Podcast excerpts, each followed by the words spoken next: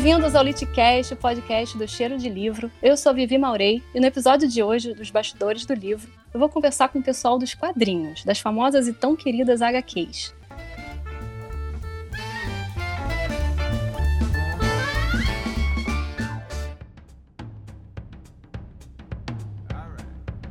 Para bater esse papo comigo, chamei o Carlos Ruas, cartunista mais conhecido pela webcomic Um Sábado Qualquer. Oi.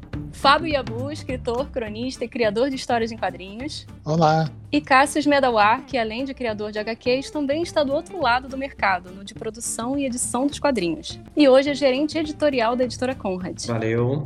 Rapazes, sejam muito bem-vindos. Obrigado. Olha, a primeira coisa que eu queria saber, e da forma mais didática possível, o que, que exatamente história em quadrinhos para vocês? O que, que ela representa e o que, que vocês fazem exatamente? A gente começa pelos mais velhos. então sou eu, né? Mais velho. Cássio, vai lá. Histórias em quadrinhos são a nona arte, né? Como a gente gosta de dizer.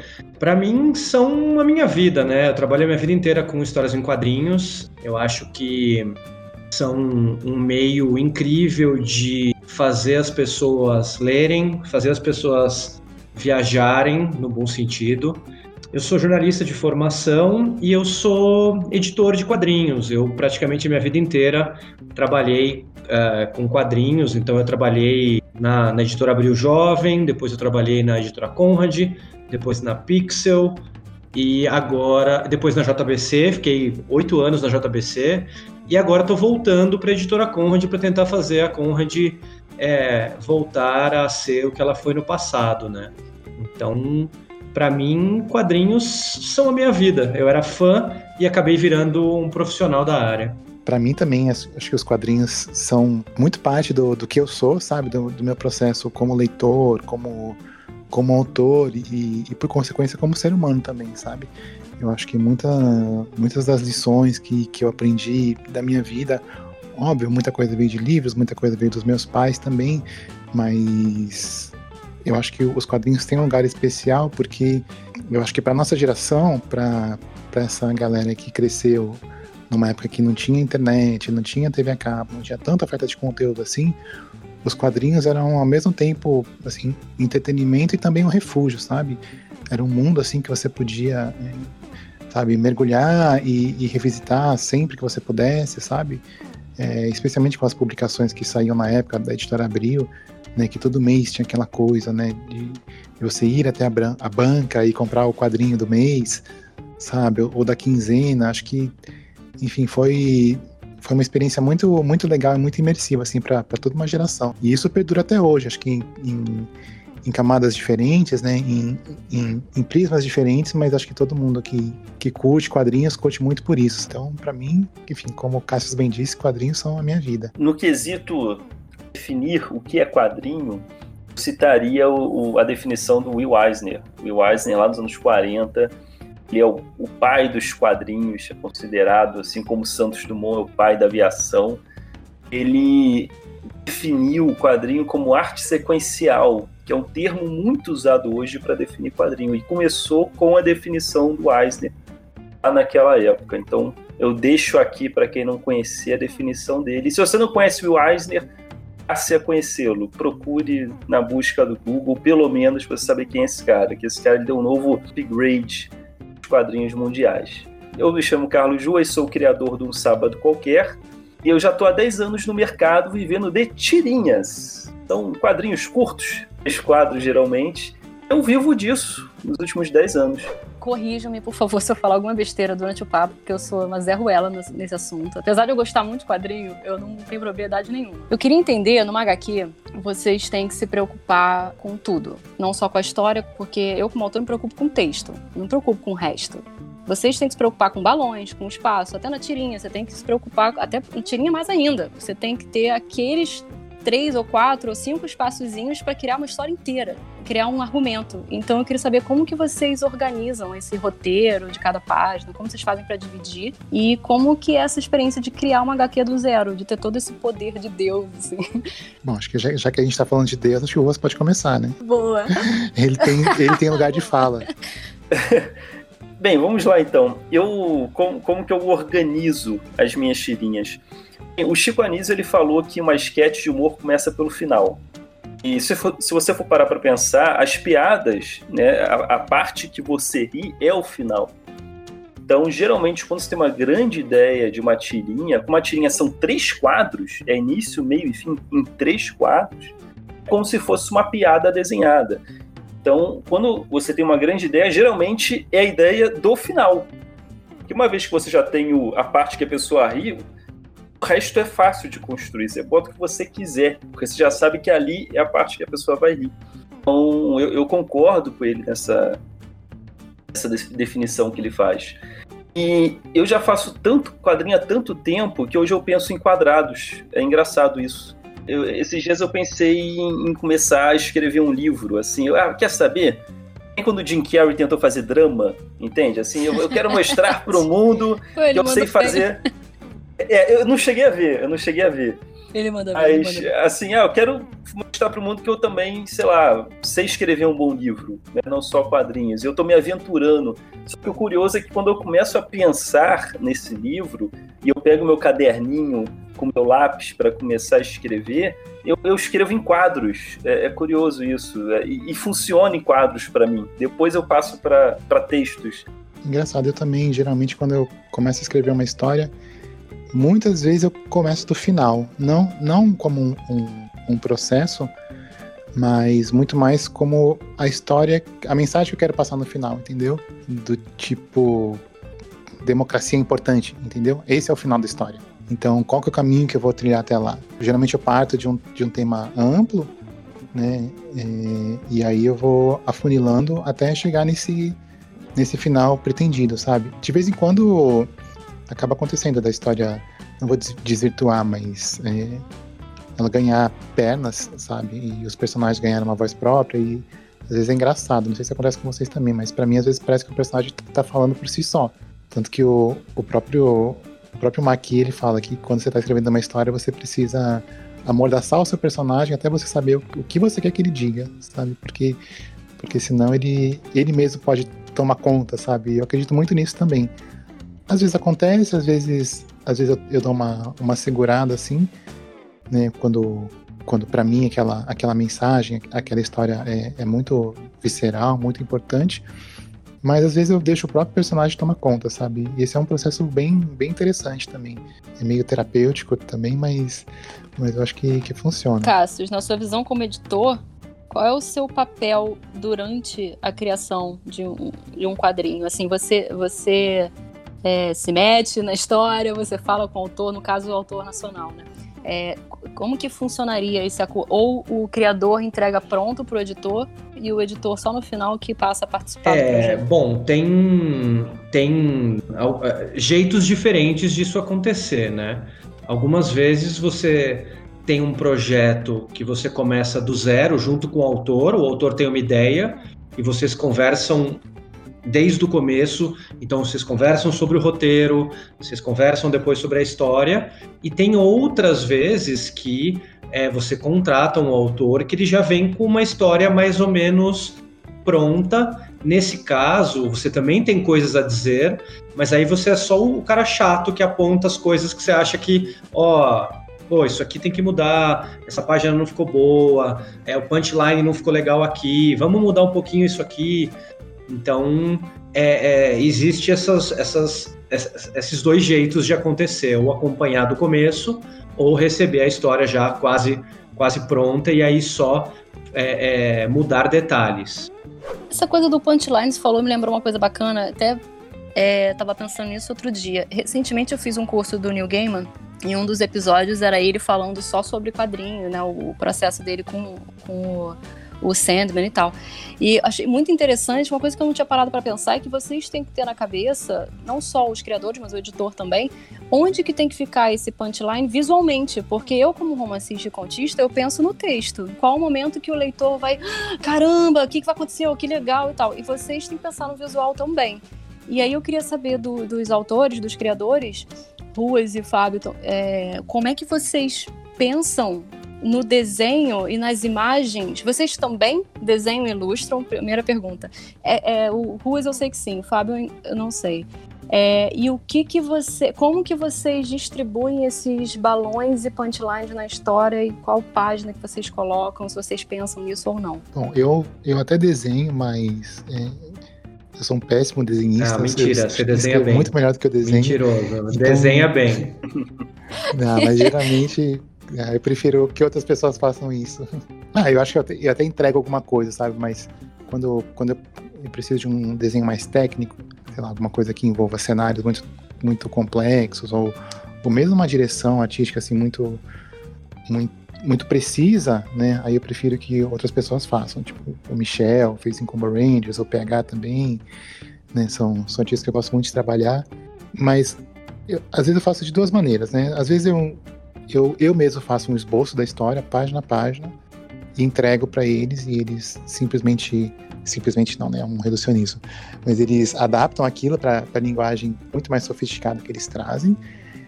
E às vezes eu entrego, o Cássio até já leu alguns Sim, roteiros meus, meus, né, Cássio? Trabalhamos juntos. Em texto, né? como um roteiro de cinema mesmo. É, em Como Rangers, né? Então, e, e Jaspion, né? Como Rangers e Jaspion. Então eu entrego, eu entrego o roteiro como se fosse um roteiro de cinema mesmo, tipo, é, descrevendo a cena, descrevendo o que, que o personagem está vestindo, é, o que está acontecendo ali, mas eu tomo um certo cuidado, que, que isso não tem no cinema, que é a cada página que, que eu escrevo, eu, eu tento determinar mais ou menos como ela começa no primeiro quadrinho e o que acontece no último quadrinho. Porque eu, eu gosto de que quando a pessoa chegou no final daquela página, ainda que seja uma página digital, é, ela tenha vontade de virar sabe? Ou de, enfim, de scrollar, não sei qual é o verbo.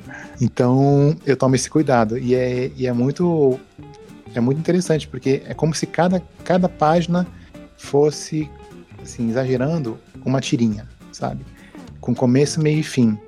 E eu acho que as melhores histórias são aquelas que a pessoa não percebe. Entende? Que tem aquela cadência, que ela vai virando, virando, virando a página, e, enfim, e quando ela vai ver, ela, ela terminou a história e essa mesma cadência que determina cada página determina todo aquele arco e também a história inteira, sabe? Essa é uma coisa que eu gosto muito de fazer, mas requer tipo, um baita planejamento e um, uma certa uma certa experiência também, né? Esse é o tipo de coisa que você não consegue, no meu entendimento, por exemplo, é, escrever é, de coração, sabe? Porque tem muita gente que diz pro, pro autor iniciante, não, escreva de coração, escreva a história que você ama, sabe? Ou, sei lá, quebre todas as regras de narrativa. Eu acho que não é por aí, sabe? Eu acho que quando você domina é, essas, essas regras e essas técnicas, você consegue utilizá-las a favor da história, sabe? No meu caso, de uma maneira que a pessoa comece a ler uma história e tipo, ela não pare, sabe? Ela não para para ler é, para descansar no meio, sabe? Ela vai até o final. Ela lê 100, 120 páginas numa paulada só. E isso para mim, tipo, é, é o supra-sumo, assim, do, do, prazer da profissão, sabe? Quando alguém lê uma história minha do começo ao fim. Eu, eu não sei se eu posso acrescentar muito, porque no meu caso, como é tirinha, né, o punchline geralmente é sempre o último quadro. É, mas eu compreendo essa questão da quando é um quadrinho muito mais emocionante quando a, a, o resultado dessa emoção só tá quando você vira a página, né? A conclusão. Você bota um doce, a pessoa só pegar esse doce na página seguinte. Então, eu concordo absurdamente nisso e isso me encanta muito quando eu leio o quadrinho que eu vejo que, que eu quero muito virar a página para ver o resultado daquela trama. Cara, e outra coisa bacana também que o Gamer falou no curso, que eu fiquei assim, caraca, quanta gente envolvida, é que ele disse que, pelo menos no Sandman, né, é que ele mandava o roteiro pro cara que vai fazer a lápis, ele vai desenhar a lápis, a primeira, o primeiro rascunho do, da história. E aí depois, normalmente, tem um outro cara que vai colorir. E tem um terceiro cara que vai passar aquela. Eu esqueci agora o nome que dão. Que é uma. Fazer arte final. Arte final, só que é uma linha mais forte. Ele, ele tem um nome para isso em inglês, eu esqueci. Inking. Isso, isso. Que é o traço mais forte por cima de tudo e tal. E que às vezes é o mesmo cara que faz duas ou as três dessas etapas, ou só uma delas. Eu fiquei, caraca, muita gente envolvida, socorro, eu ia ficar maluca, control freak do meu, do, da minha história. eu ia ser muito doideira para mim. Mas eu achei bacana ele ter acrescentado isso no. né, de envolvendo tanta gente numa história só e tanta gente que leva o crédito, né, no final de Mas tudo. ao mesmo tempo, é, eu sei que parece que é muita gente, mas na verdade a impressão que eu tenho é, é justamente o contrário. Que o quadrinho é uma, uma característica do quadrinho é que ele é uma arte muito solitária, sabe? Hum. No sentido de que, ainda que sejam várias pessoas, uma pessoa colorindo, outra fazendo arte final, outra fazendo os balões, geralmente essas pessoas fazem todo o processo do começo ao fim, entendeu? Elas não têm pessoas que as ajudam, sabe? Porque não tem como duas pessoas pintarem uma mesma página, por exemplo, sabe? Ah, você pinta aqui no começo, eu pinto no final. Às vezes acontece de se dividir páginas entre coloristas diferentes, mas geralmente o, as pessoas envolvidas, os coloristas que são que também são artistas, que muitas vezes também são desenhistas, eles já trazem uma assinatura, sabe, um estilo próprio. Então é muito fácil você identificar em que página mudou o colorista, sabe? E para muita gente isso dá uma quebra, sabe, na narrativa. Então geralmente a pessoa faz do começo ao fim e, e acaba sendo uma coisa muito solitária, sabe? Independente de qual qual ponta do processo você tá. Então, sei lá, uma história uma história em quadrinhos, diria que né, nesse processo, por assim dizer, industrial, ele envolve, sei lá, quatro a cinco pessoas, sabe? E isso quando o cara não é um gênio, tipo um Katsuhiro Otomo ou, ou uma Laerte da vida que faz tudo, sabe? Que, ou, ou ruas, né, que, que faz, faz tudo também. É, absolutamente tudo. Você falou da profissão solitária. É tipo assim, né? Galera, após quatro meses a quarentena acabou. Hã? Quarentena? É, exato. a gente tava? Não, pois é, e tanto que a maior parte das vezes você não precisa ter essas pessoas nem na mesma cidade, nem no mesmo país, né? Esses processos muito do, do mercado americano, às vezes você tem um roteirista norte-americano com um desenhista brasileiro e com um colorista que fica numa cidade do outro lado dos Estados Unidos que morou, que mora o outro cara, né? Então, pessoas em lugares do mundo diferentes, né, para fazer. E outra coisa interessante também é que é que no meu caso, muitas vezes esses processos não são nem concomitantes sabe? Do tipo, às vezes eu nem terminei de, de escrever a história, mas já tem alguém desenhando, sabe? E aí tem um colorista que já fica meio que pronto, né? E quando ele tem, sei lá, cinco ou seis páginas, aí ele começa a colorir, sabe? Aí esses processos às vezes vão caminhando paralelo ou não. Às vezes você termina toda a história, e aí você passa para o desenhista, e depois que ele passa para o colorista, assim por diante, sabe? Não existe uma regra, assim, né? depende muito, e aí que acho que a, a, parte da edição é muito importante, né? Depende muito de prazos, de, é, de distribuição, de como que essa história vai ser publicada, se vão ser edições mensais ou sei lá. Hoje, hoje em dia tem menos, né? É, a não ser que você seja um Maurício de Souza ou de novo o caso do, o, o caso do Ruas, né, que ele publica muito online e, e uma periodicidade muito muito frequente, né? No meu caso, eu, publico, sei lá, uma, uma vez por ano, sabe, quando muito. Então é um processo um pouco mais espaçado assim. Existe uma grande diferença entre o nosso trabalho nesse sentido. Uh, no meu caso, como são tirinhas, é, é, então assim, eu faço uma por dia. São, são três quadros e são três quadros simples também de ser desenhados. Uh, no início, quando eu queria um sábado qualquer, só existia blogs o, o, as redes sociais não, não, não, estavam em ascensão. O Orkut era uma novidade. Eu queria dizer que eu sigo desde a época do Blogspot, tá? Só pra dizer. Olha só, Maleta, no Gênesis de um sábado qualquer, você estava lá. Com certeza. Ainda era uma sexta qualquer naquela época, né? Olha só. E assim, nós estávamos no, no Império Romano dos blogs, era a ascensão dos blogs. Os blogs mandavam, a pessoa ganhava dinheiro salário do mês inteiro com blog. Só de AdSense que ficava ali. A profissão era blogueiro, que é a profissão que está em decadência hoje. Mas e, e eu peguei essa onda da, dos blogueiros. Só que o blog era uma postagem por dia. A pessoa tinha que voltar, você tinha que colocar um doce ali, a pessoa gostar e querer esse doce amanhã. Então era necessário um conteúdo diário. Então eu me policiei para é, é, me adaptar a esse formato tirinhas de um sábado qualquer, você vê que o fundo é branco. É, eu também criei facilidades para também não, me consumir muito diariamente para eu conseguir criar uma tira. E no início eu criei o, o personagem Deus, é, eu, eu, tinha moldes. Moldes. Então, assim, eu já tinha o rosto do Deus pronto no programa de vetor, na época que eu usava era o Corel, e eu tinha bocas de Deus, então chegou uma hora que eu montava só. Eu, eu nem desenhava, mas eu montava o Deus. Né? Eu pegava, ah, ele vai estar com a boca feliz. Então já tinha uma banco de dados de boca, ele ficava sentado o tempo todo com a planeta do lado. Então mudava mais caras e bocas, porque nessa época eu trabalhava numa agência de entretenimento. Então eu só tinha tempo quando chegava em casa à noite. Demorou dois, três anos até eu ter independência e viver só do meu quadrinho. Então eu criei ali uma mecânica para ser uma coisa bem, bem rápida. Né? O difícil era, era a ideia naquela época.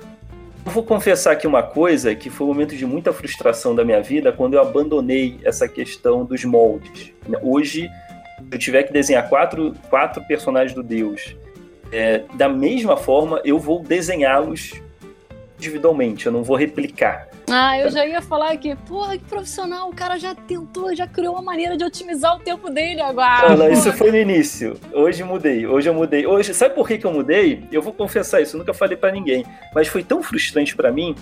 Após dois anos de um sábado qualquer, eu não tinha muitos fãs, fãs assim, tá? eu tava criando eles ainda, eles estavam nascendo. E pela primeira vez apareceu uma fã que me, me encontrou, falou: Ah, você é o Carlos Ruas? Eu falei: Sou. Caramba, que legal, né? A pessoa me reconheceu. Desenha Deus aqui para mim, nessa folha. Sim, eu tava um ano sem desenhar ele, de tanto Nossa. que eu tava fazendo esse copia e cola, essa montagem. Quando eu fui desenhar, não saiu. Caraca, Nossa, que frustrante que mesmo. Eu criei ele, eu não conseguia desenhar o meu próprio desenho, minha própria criação. É, Deus não conseguia fazer o Adão, entende? Como é que fazia mesmo? Era três pernas, era duas cabelos, meu Deus! Entende? que barato. E aí eu fiquei tão frustrado, pedi desculpas para ela, porque ficou uma porcaria o Deus que eu tinha feito. Eu cheguei em casa e falei, eu nunca mais vou fazer isso. Nossa, porque eu esqueci bom. como desenhar meu próprio personagem. Foi frustrante. A partir desse dia eu falei, não, eu vou me policiar a sempre desenhar do zero agora meu personagem. Isso colidiu de eu ganhar independência também, de eu ter saído do meu emprego. Eu tinha mais tempo. Então, a partir de então, eu sempre desenhei ele do zero, sempre, sempre. Ah, é tanto que o Deus que você desenhou no meu, no meu bloquinho tá perfeito. exatamente, viu? no final, depois que a história tá pronta, vocês já criaram, no caso mais do, do Fábio, que faz uns projetos maiores, leva mais, mais tempo para escrever e tal. Tá, em falou um por ano. Tá pronta a história. Cada um, cada criador de quadrinho tem um jeito de publicar diferente. Às vezes o cara prefere por uma editora, catar uma editora, ou já tem contato com uma editora, ou ele prefere botar o projeto todo no Catarse, como é o caso muitos é, Muitas vezes o, o, Ruas fez isso, mas o Ruas também já publicou por editora, depois você vai falar sobre isso também. Mas o que, que vocês preferem? Existe alguma preferência, ou tanto faz? Há um jeito ideal de publicar quadrinhos? Não, eu acho que não existe um, um jeito ideal, acho que vai muito mais é, sobre qual é o projeto, sabe? E a, aonde você quer que ele, que ele chegue, sabe? Porque tem muita gente que gosta de ter o livro impresso, ou de ter ele ali na, na, na prateleira da livraria, sabe? Tem outras pessoas que já preferem aquele feedback imediato dos leitores, né? seja numa tirinha, seja no webtoons, alguma coisa assim. Então acho que não tem, não tem uma resposta certa, não acho que é muito mais, sabe, de novo, aonde você quer chegar, sabe? E aí, e aí sim, aí tem toda uma uma gama aí de, de possibilidades. O Catarse é uma, o Webtoons é outra, você criar, de repente, o seu próprio site ou, ou um, um, Instagram é outra. E, e, tem outra coisa também, né? Acho que o, o Ruas sabe bem disso. Né? É um meio, o meio digital é uma coisa que muda muito rápido, né? Então, para quem começou como blog e, e tá com blog até hoje, tipo. É, se ferrou.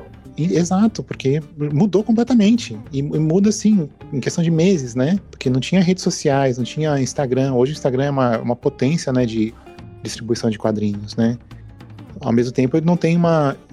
Até onde eu sei, pelo menos, não tem uma possibilidade de, de monetização tão, tão poderosa, né? Então. Mas aí você tem que equilibrar se você quer audiência versus grana versus satisfação pessoal, né? É, é uma conta complicada. Versus portfólio, depende também, realmente. As redes sociais chegaram com tudo. Eu lembro na época em que os blogueiros estavam desesperados, porque como eu fazia parte do círculo dos blogueiros, a gente se comunicava, eu lembro do desespero, assim, é, ver aqui, eu, eu ia tentar representar como a cena máfia no divã, que os mafiosos saem pelos buracos, pelas portas, quando a polícia invade, mas não é uma boa cena.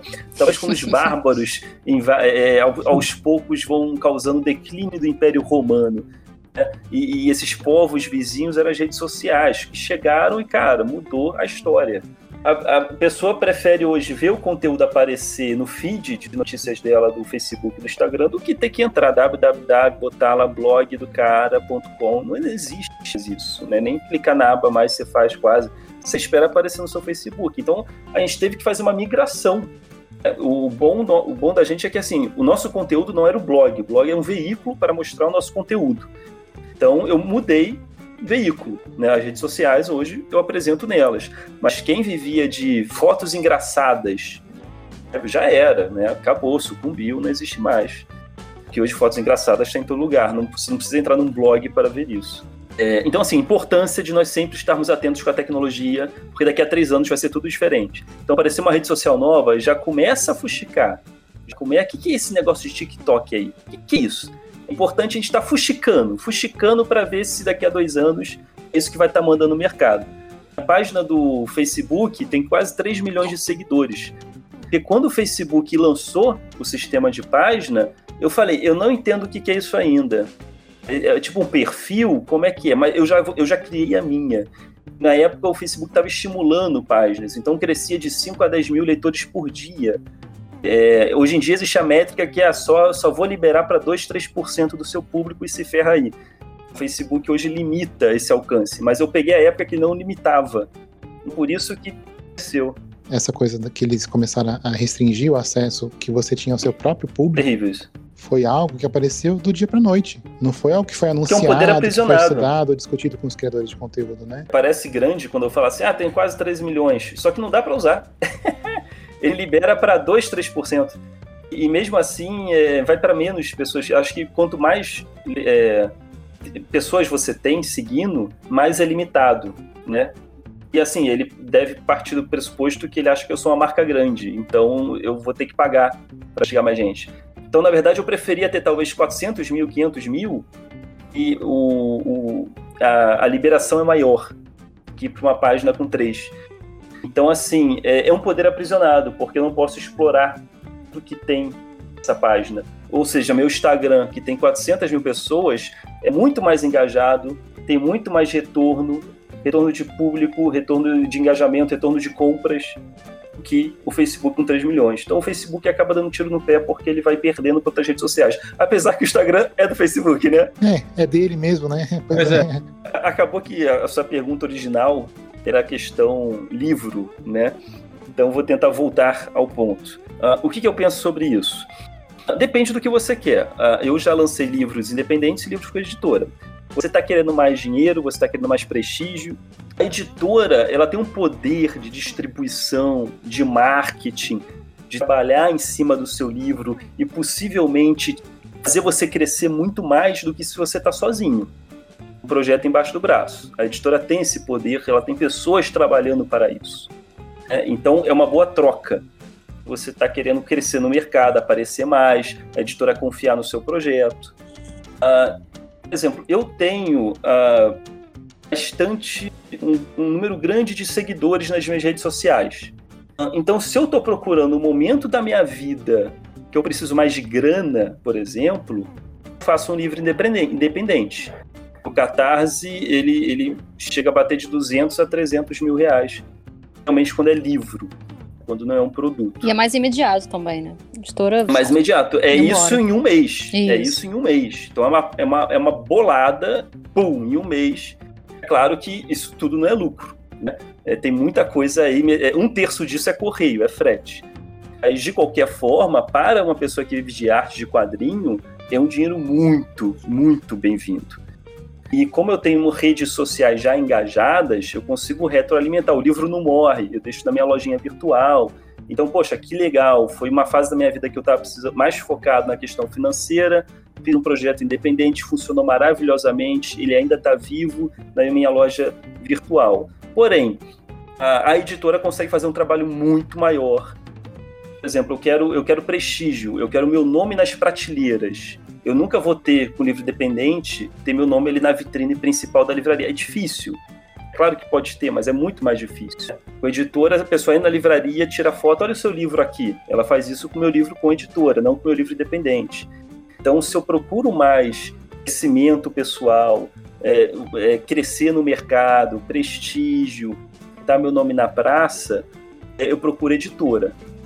Geralmente é a, a negociação, o autor fica algo em média de 10%. Mas se engana a pessoa que está ouvindo esse podcast e fala: Nossa, então a editora fica com, no, com 90, que absurdo. Não, não é absurdo. A gente que conhece o mercado editorial, a gente sabe que é uma pizza que é dividida para. Tem a, tem a distribuidora, tem a livraria, tem os profissionais envolvidos.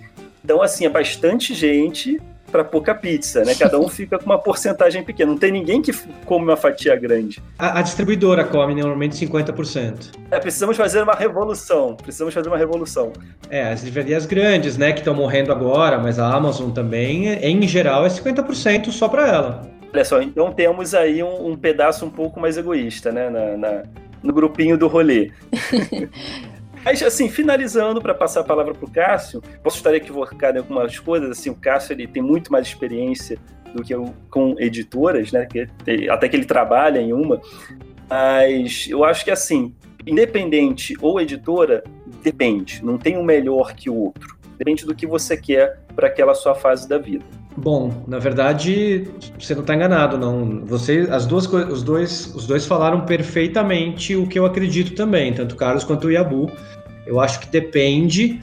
É, eu só só para complementar com alguns detalhes é que é, o Carlos Ruas, quando ele fala esses números, é, é porque ele é uma celebridade já dos quadrinhos, né?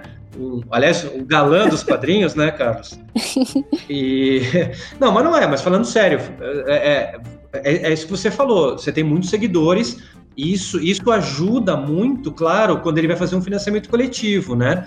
Hoje tem muita gente tentando financiamento coletivo. Então, é, é primeiro não é uma coisa fácil de fazer, mas ao mesmo tempo é, quando, quando o Carlos fala que é uma escolha e o Yabu também, às vezes a pessoa não tem escolha, porque hoje a gente tem muito mais gente produzindo conteúdo do que o lado das editoras consegue absorver. É, isso assim, é, não é uma coisa ruim, é maravilhoso que tenha muita gente produzindo. É, é o ruim é a gente não ter, infelizmente, tanta editora, é, editora suficiente para conseguir publicar todas essas pessoas. Então, às vezes, é, é, a pessoa não tem, não tem muita saída. E nesse ponto, eu acho incrível que a gente tenha é, esse jeito de publicar, o financiamento coletivo, né? É um jeito a gente conseguir colocar muito mais leitura na rua. Eu acho isso muito bacana. E uma coisa que, por outro lado, é bom quando você publica como editora, é eu vejo muito, muito autor que reclama depois que ele faz o financiamento, ele vê o trabalho que ele precisa ter, porque ele que precisa cuidar da gráfica, ele que precisa cuidar de embalar os quadrinhos, de mandar os quadrinhos para os leitores. E quando você está como editora, a editora faz tudo isso por você, o trabalho é dela, né? Então, é, essas são algumas diferenças de publicar em um ou em outro, mas eu concordo totalmente que, que são escolhas, depende do que você quer, depende das suas possibilidades no momento. Os, dois canais são, são canais bacanas de, de, de se trabalhar. Eu queria entrar agora num assunto um pouco mais polêmico de mercado. É, eu sei que você acabou de falar, Cássio, realmente o Carlos Ruas é uma celebridade. Fábio Abu é um best-seller no Brasil. Então é mais fácil para vocês falarem de mercado, mas eu queria um pouco da realidade. Até porque quem está escutando a gente pode ter interesse de se tornar um criador de quadrinhos, hoje quer ser escritor, quer ser autor e quer saber como começar nesse mercado. E a gente tem que ser realista, né? A gente tem que dizer o que está acontecendo no Brasil. Eu queria um pouco da visão de vocês. É, o mercado para quadrinistas está saturado, vende bem, ganha-se dinheiro, vive-se bem ou vocês estão na fase na fase não, uma vida eterna obscura como a vida aqui de contista e romancista? Eu acho que o, o começo dessa resposta é muito semelhante ao anterior, sabe? Depende, depende do que você quer, porque e, e pelos mesmos fatores, na verdade, né? Assim, eu não sei se todos os autores estão sabendo disso e, e, eu acho que eu não estou sendo redundante nesse sentido, mas o, o mercado editorial convencional de livrarias, né, de grandes redes, está passando por uma transformação dramática. Independente da pandemia, por exemplo, a gente já estava vindo de um momento em que, em que as grandes redes, tipo Saraiva é, e Livraria Cultura, já estão em recuperação judicial. Além das bancas morrendo, hein, Ebu? As bancas morrendo, exato. As livrarias pequenas, então, tipo, nem se fala, né? Então, é um, é um cenário tenebroso nesse sentido, no sentido de livrarias convencionais como a gente já conhece. Ao mesmo tempo, a gente teve um monte de, de iniciativas incríveis que às vezes passam por baixo do radar, por, porque a livraria ela traz esse, esse glamour, né? Ah, o meu livro ali na prateleira, na ilha, na vitrine, né? Mas a gente teve desde esses clubes de leitura, tipo Tag Livros e tal, ou a própria CCXP, que virou, acho que um, um grande. Acho que a maior vitrine do Brasil hoje para quadrinistas é a CCXP, ou o próprio FIC, né, em, em, menor escala, por conta de uma questão de investimento, de visibilidade, mas também é importantíssimo. Né? E o Catarse, que hoje, pelo menos até, até pouco tempo atrás, é, tirando a, a, o, esse episódio dramático que a gente está vivendo hoje com a pandemia, era a maior editora de quadrinhos do Brasil. Era quem mais lançava novos autores, quem mais lançava é, títulos por mês, era o Catarse. Sabe? De obras originais, disparado. Disparado, não tinha comparação. Só que poucos desses livros iam para as livrarias. Isso quer dizer que o mercado morreu? De forma alguma. Eu acho que, ao mesmo tempo que a gente tem essa situação nas, é, nos, nos, shoppings, né, a gente tem um, uma situação de, de abundância, sabe, e, e de fartura mesmo né, para os autores. Mas é aquilo que a gente falou desde o começo, né? Se você, como autor, você não acompanha a, a tecnologia e a tendência não segue o seu público, sabe, aonde ele está, ou aonde ele está nascendo, na verdade, é muito difícil, sabe, você é, acompanhar, porque as coisas mudam muito rápido e mudam, assim, do dia para noite. A gente falou do fenômeno que foram os blogs e depois é, as redes sociais com, com o Facebook.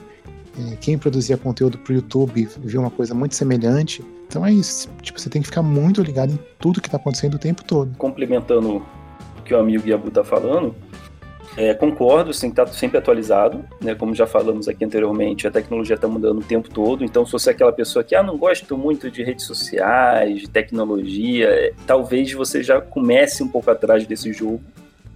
É, não estamos falando de gosto, estamos falando de mercado. E o que eu recomendaria, se tiver alguém escutando que assim, poxa, eu quero começar a fazer quadrinho, mas começo por onde? pessoa que já tem interesse, já está desenhando, as redes sociais estão aí, meu querido. Você não precisa pagar, então você pode ser uma pessoa que ainda está fazendo faculdade ou nem isso, assim, ah, não tenho grana para poder. Cara, as redes sociais você não precisa pagar nada, você não precisa de dinheiro. Você faz um Instagram em dois minutos, coloca a sua arte ali, começa a botar hashtag, começa a se autodivulgar, né? Tente mostrar seu trabalho para o mundo, não deixe ele engavetado, só no seu caderninho do quarto. Por que não tentar? Então coloca, experimenta, vai ser divertido. Já tá legal, tá bacana, né? tipo, tendo começando a ter seguidor, tem gente que não é só minha família, minha mãe, minha tia, falando pô, que legal o seu trabalho, né? Saiu desse círculo familiar, pessoas que não te conhecem, desconhecidos, elogiando seu trabalho, é um ótimo sinal de que você está indo pelo caminho certo após uh, as redes sociais funcionou, tá com leitores, tá ganhando seguidor, experimenta fazer um catarse. O catarse que vai conseguir te dar um retorno que você não tem como investir ainda no seu livro, no seu, no seu produto. E se você crescer e aparecer com catarse, quem sabe uma editora interessada e bata a sua porta, que é o outro indicativo de que você está indo pelo caminho certo. Quando você para de bater portas e começam a bater a sua é o melhor sinal de coisa tá indo certo. Preste atenção nesse momento também. Você falou bacana, é bacana, Ruas. É, eu acho que é muito, muito útil essa dica, mais para quem faz tirinha, principalmente, quem faz quadrinhos mais curtos e histórias menores na internet. Eu acho que funciona perfeitamente bem. Mas eu tô aqui pensando agora, é, no caso do Yabu, porque um cara novo, um projeto desse grande, que ele leva ali oito meses para criar, nove meses para criar como é que ele vai fazer para divulgar na internet de forma gratuita se ele pretende monetizar aquilo para poder viver daquilo? Não é viver daquilo, porque ninguém começa vivendo daquilo, né? A não sei que você tenha seja herdeiro. O cara quer colocar na internet monetizando imediatamente, mesmo sem saber se é bom, se o produto dele serve para alguma coisa e presta. Nessa situação, como é que faz? Eu acho que sei lá, o cara que é que tá começando, que tá na faculdade, que tem seus 15, 16 anos, sabe? É, ele tem uma, uma vantagem que, que, assim, além do, do tempo que geralmente se tem nessa, nessa, nessa fase da vida, né? Que você pode virar à noite, por exemplo, desenhando, que foi uma coisa que eu fiz muito, e, e sem ter consequências dramáticas no curto prazo para o seu corpo. Né, eu acho que esse cara tem mais aqui experimentar mesmo, criar, sem se preocupar com, com o retorno, sabe? Com monetizar. Porque ele tem que assumir de, largada que isso vai demorar. E quando a gente fala demorar, coisa de, sei lá, dois, três anos sendo muito otimista. Não tem é, eu acho que um prazo, um prazo legal, assim, para um, um projeto dar certo, eu acho que são cinco anos. Então são cinco anos que você tem que ali, sabe, batalhar, desenhar todo dia, escrever todo dia, sabe? E, e assim, nesses cinco anos, vamos, vamos pensar que esse cara está começando hoje. De tudo que a gente falou aqui, é, seria, seria até irônico, cínico da nossa parte dizer que, que a gente sabe o que vai acontecer daqui a cinco anos. A gente não sabe, entende? Então, meio que esse cara que tá começando hoje, ele é, sei lá, é o pequeno Carlos Ruas, é o pequeno Fabio Abu, entendeu? Tipo, que começaram numa época que já não existe mais, entende? Então, até o trabalho dele maturar, até ele entender qual que é a linguagem dele e o lugar dele no mundo, já vai ser outro mundo. Então, tipo assim, não existe bala de prata, sabe? Tipo, começa, escreva, desenhe e publique onde der. Seja Instagram, Webtoons, qualquer lugar, sabe? Porque, enfim, todas. TikTok, sei lá, todas essas ferramentas a gente nem sabe se elas vão existir ainda daqui a um ano, sabe? Mas o, o mais importante é você é você colocar a mão na massa, sabe? Começar a, a criar a sua história e criar a sua mensagem, sabe? E uma hora vai, vai acontecer esse momento mágico que você vai encontrar alguém no metrô, sabe? Ou no ônibus, e esse cara vai falar, putz, você não o fulano? Cara, eu gosto muito do seu trabalho, continua sabe? Ou ele vai te pedir um autógrafo e vai descobrir que você não consegue desenhar aquele personagem mais porque você tá dando fora. né? Olha só. Enfim, tudo pode acontecer, né? O mais importante é que você dê esse primeiro passo. O problema é controlar a ansiedade dessa galera. Eu sempre dou esse exemplo é, para autor novo, né? Autor jovem que quer começar a escrever e tal. Eu, quando eu trabalhava na Galera Record, aí tinha uma época que eu respondia todos os e-mails de leitor, de parceiro, de blogueiro, etc. Uma vez eu recebi um e-mail, uma vez não, tá? Foram várias, mas esse específico me ficou marcado. Que a menina chegou e falou assim: é o seguinte, eu vou começar a escrever um livro de vampiro. E eu queria saber, primeiro, se vocês já estão interessados, e segundo, se essa é a tendência melhor para eu escrever no momento. Beijos, fulana. Aí eu pensei assim, caraca, ela nem escreveu ainda. Ela vai começar a escrever um livro e ela já quer saber se a editora está interessada. Eu acho que as pessoas estão tão ansiosas e elas querem um seguro. A não ser que ela se chame Stephanie Meyer, né? Pois é, exato. Beijos, Stephanie Meyer. As pessoas estão muito preocupadas em, em não né, em fazer o que é seguro, em fazer só se já tiver a resposta ali na frente delas. Elas não querem aquele túnel escuro sem a resposta. Mas isso é geral, Vivi. Quanto, é geral, quantas e quantas vezes eu recebi o, o, novo Dragon Ball? O cara falou: não, eu tenho uma história aqui, é tão bom quanto Dragon Ball. Isso no passado era Dragon Ball, agora é o novo Naruto, né? Vai, vai de acordo com o sucesso mais recente. Pra mim era o Harry Potter. É, pois é. é igual em todo lugar. As pessoas acham que elas já vão começar e fazer sucesso imediato. E não é, é, é, é exatamente o que o Carlos Ruas falou e o Fábio também. Vale tanto para a tirinha quanto para a história que você queira fazer uma história longa, entendeu? É, você tem que trabalhar, você tem que tentar ser conhecido, porque mesmo histórias longas, você pode escrever algumas páginas e colocar como um preview na internet. Você pode fazer pin-ups. Você tem como promover a sua história antes de finalizar a, o seu trabalho de um ano, entendeu? Então, dá para ser criativo. exatamente. Que... Então você tem como utilizar bem a, a, as redes sociais é, sem ter a história pronta e querer vender por milhões direto para uma editora, entendeu? Antes da gente ir para as curiosidades, eu queria só perguntar uma coisa para vocês sobre gráfica e o mercado de hoje de gráfica, porque assim, quem tá com editora, não precisa se preocupar. A editora que manda para gráfica, como, bem, como bem o Cassius falou. Mas e no caso do independente, Ruas? Você que precisou imprimir, tanto no Catarse quanto, enfim, com outros projetos, você tem gráficas de preferência? Você conhece as que funcionam melhor? Você teve dificuldade em achar? Olha, dificuldade de achar não. Existem muitas, muitas gráficas né? nas esquinas do Brasil.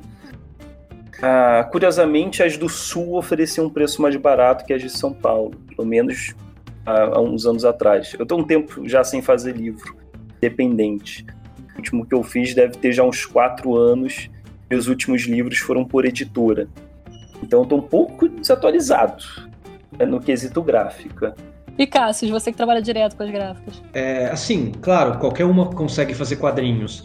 Só que se você vai trabalhar com alguma pela primeira vez que nunca fez com você, é, você tem que ter um cuidado especial. E, por exemplo, no meu caso, que eu trabalhei muito com mangá, que a leitura é ao contrário, né?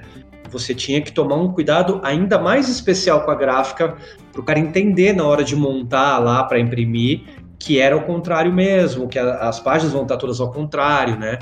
Então, é, o ideal é que você tenha gráficas é, é, parceiras já e que sempre façam os trabalhos para você, que é mais fácil deles acertarem e de você não ter que se preocupar tanto. Quando é uma gráfica nova, é muito importante você acompanhar, se possível, tudo, todos os processos com ela, porque sempre há chances de errar, né?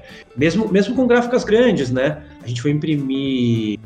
Eu não lembro se era Ghost in the Shell ou se era um dos volumes do Akira, com, com a Pancron, que é uma das melhores gráficas ever, não sei o que, propaganda na Jovem Pan.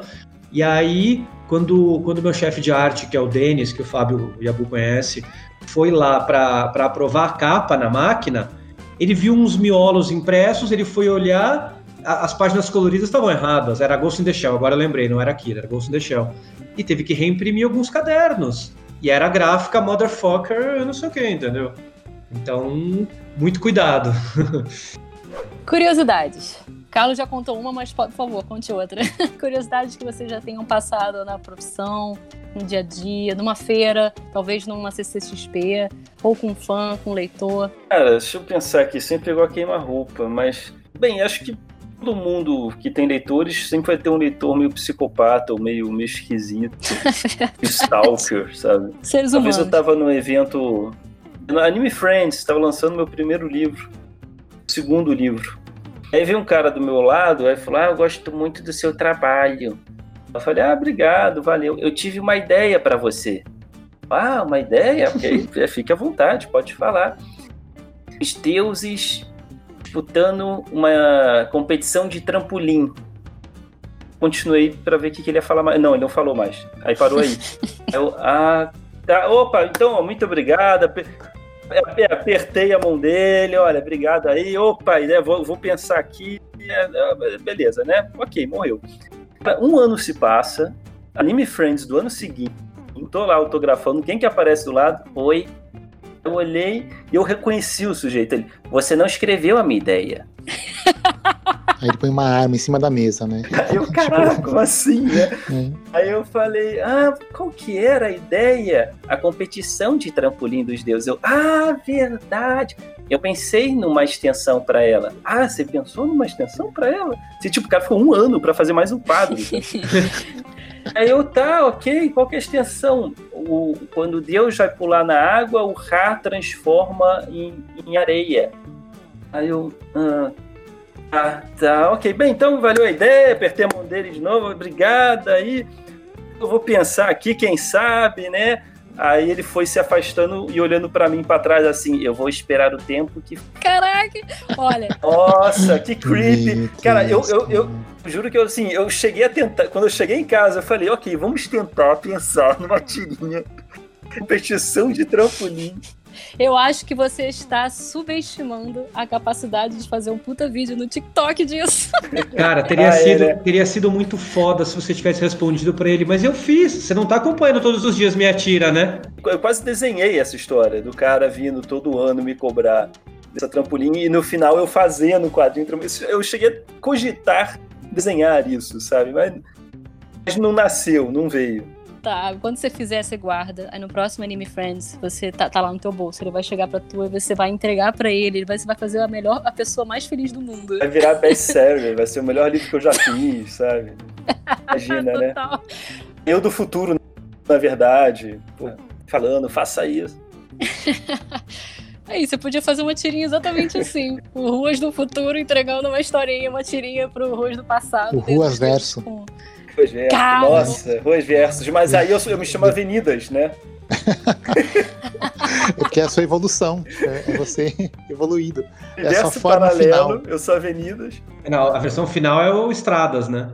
Eu tinha, desculpa, eu vou ter que- eu- antes que você entre na sua, eu tinha uma bisavó que era metrô. Não de acredito. zoeira.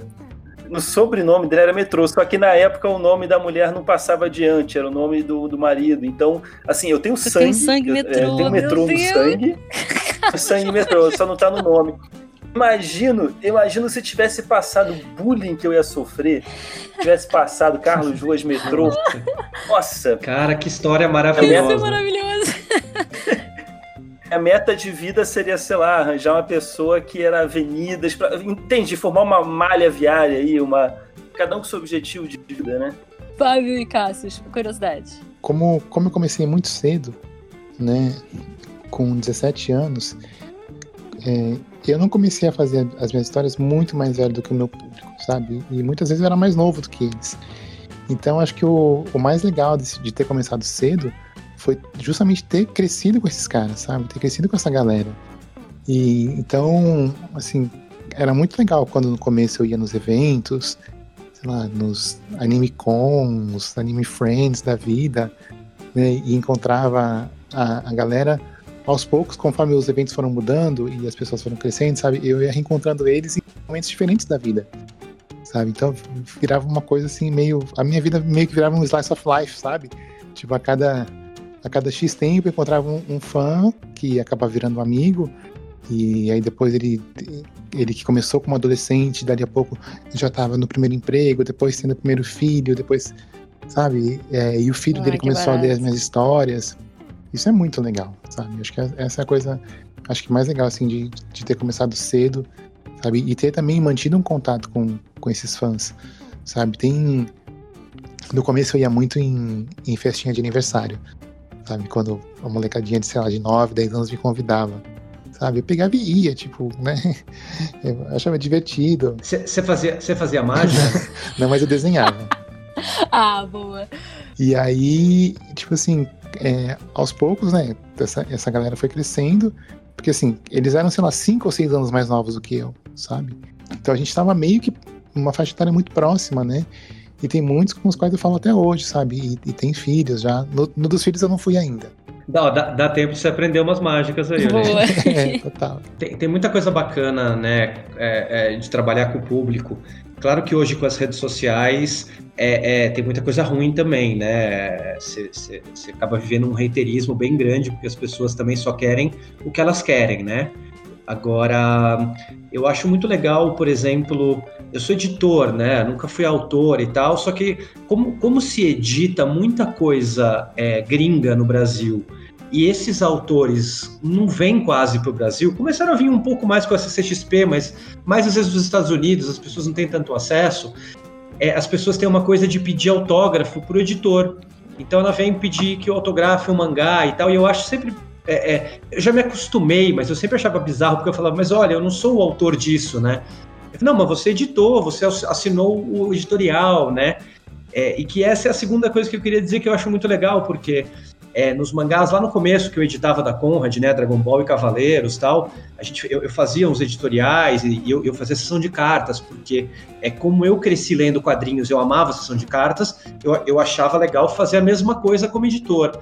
E, pô, isso são quadrinhos lançados ali em 2000, 2001, 2002. É, as pessoas, é o que o Yabu falou, lembram até hoje. Aparecem uns caras na, na, nas minhas redes sociais e falam, cara, você é o editor do Dragão, você que fazia você marca as pessoas e elas lembram isso durante muito tempo. Então isso é um negócio muito bacana. Eu acho que é uma das melhores, das melhores sensações assim de, de, de poder trabalhar com, com esse tipo de coisa. Eu tenho amigos tradutores que, inclusive, falam isso também, do público pedir autógrafo pro tradutor. Eu acho tão bacana também. Ah, mas é mais do que merecido. Porque muitas vezes o autor, o tradutor salva o autor, na verdade, né? Aquela famosa frase italiana, todo tradutor é um traidor, né?